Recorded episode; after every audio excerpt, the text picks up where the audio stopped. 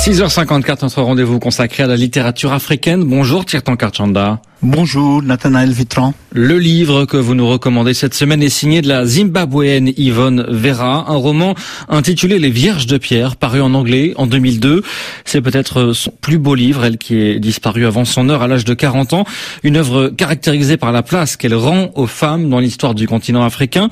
Tirtankar Les Vierges de Pierre, c'est un, un chef-d'œuvre et il n'est pas surprenant qu'il nous vienne du Zimbabwe. L'ancienne Rhodésie du Sud, devenue le Zimbabwe en 1980, possède en effet une longue tradition littéraire développée d'abord dans les langues vernaculaires. Depuis les années 1960-70, ce pays s'est imposé aussi comme l'un des grands pourvoyeurs de récits littéraires en anglais, avec des romanciers talentueux comme Charles Mungoshi, Sitsi Dangaremga, Shenjerai Hove et Dambujo Macherera, auteurs du puissamment moderniste House of Hunger, Maison de la Faim. Ces pionniers de la littérature anglophone zimbabwéenne racontent la guerre, la faim, mais aussi l'amour et la beauté de leur pays avec une sensualité lyrique qui est peut-être le trait caractéristique de cette littérature. On retrouve tout cela aussi chez Yvonne Vera, qui fait partie de ce groupe d'écrivains pionniers.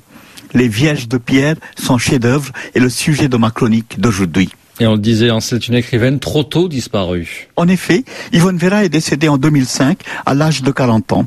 La disparition précoce de cet écrivain, bourré de talent, fut une tragédie pour les lettres africaines.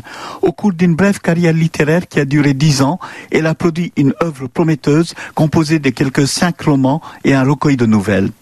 À cause de la voix poétique et puissante qui les anime, ces romans sont considérés aujourd'hui comme des modèles par la jeune génération de romanciers africains. Paru en 2002, Les Vierges de Pierre est le dernier livre que Vera a publié avant sa mort.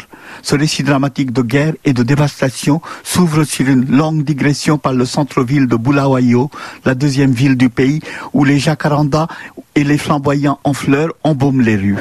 Celle-ci porte les noms d'écrivains romantiques anglais, Keats, Tennyson, Byron ou encore Coleridge.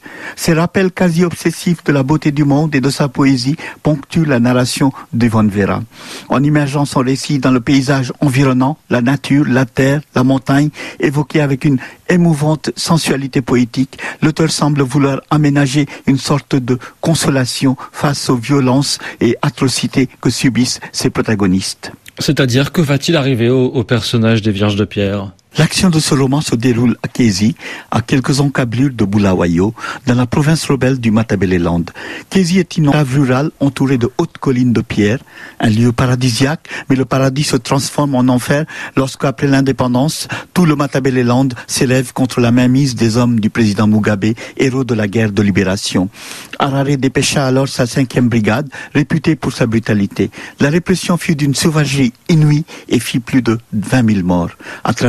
Fictive de deux sœurs victimes de ces brutalités, Yvonne Vera raconte la descente aux enfers des habitants de Kézi. Les deux sœurs, Tendioué et Nanseba, ce sont elles les vierges de pierre du titre nommées ainsi d'après les peintures rupestres des femmes qui ornent les grottes dans les collines avoisinantes. Elles ont survécu à la guerre coloniale et ont dansé ensuite à perdre haleine pour souhaiter la bienvenue à l'indépendance. La plus âgée du duo, la belle Tenjivwe, a même connu un grand amour. Or, la guerre a repris de plus belle, opposant cette fois les Zimbabwéens entre eux. Elle va ravager la vie des deux sœurs. Tenjivwe est décapitée, Nanseba violée et atrocement mutilée. Sibazo, leur bourreau, est abîmé par la guerre. Il tue sans savoir pourquoi. Est-ce que l'espérance survit quand même à cette folie meurtrière, euh, Tirtankar Difficile de répondre à cette question sans spoiler la fin. Disons simplement que l'espoir et le désespoir se mêlent tout au long de ce magnifique roman. Il faut lire Les Vierges de Pierre comme la métaphore d'une société zimbabwéenne hantée par les traumatismes de son passé et s'efforçant laborieusement de se réinventer. Il se clôt sur les promesses murmurées de cicatrisation, la cicatrisation des blessures infligées par les guerres, tant aux hommes qu'au paysage aride et majestueux de Kézi qui sert de cadre à ces drames. C'est un paysage en attente de délivrance et il se trouve que délivrance est aussi le dernier mot de ce roman. Les Vierges de Pierre, signé d'Yvonne Vera, traduit de l'anglais par Geneviève Dose, publié aux éditions Fayard. C'était votre choix de la semaine. Merci beaucoup, Tirtan Karchanda. On vous retrouve dimanche prochain pour de nouvelles recommandations littéraires.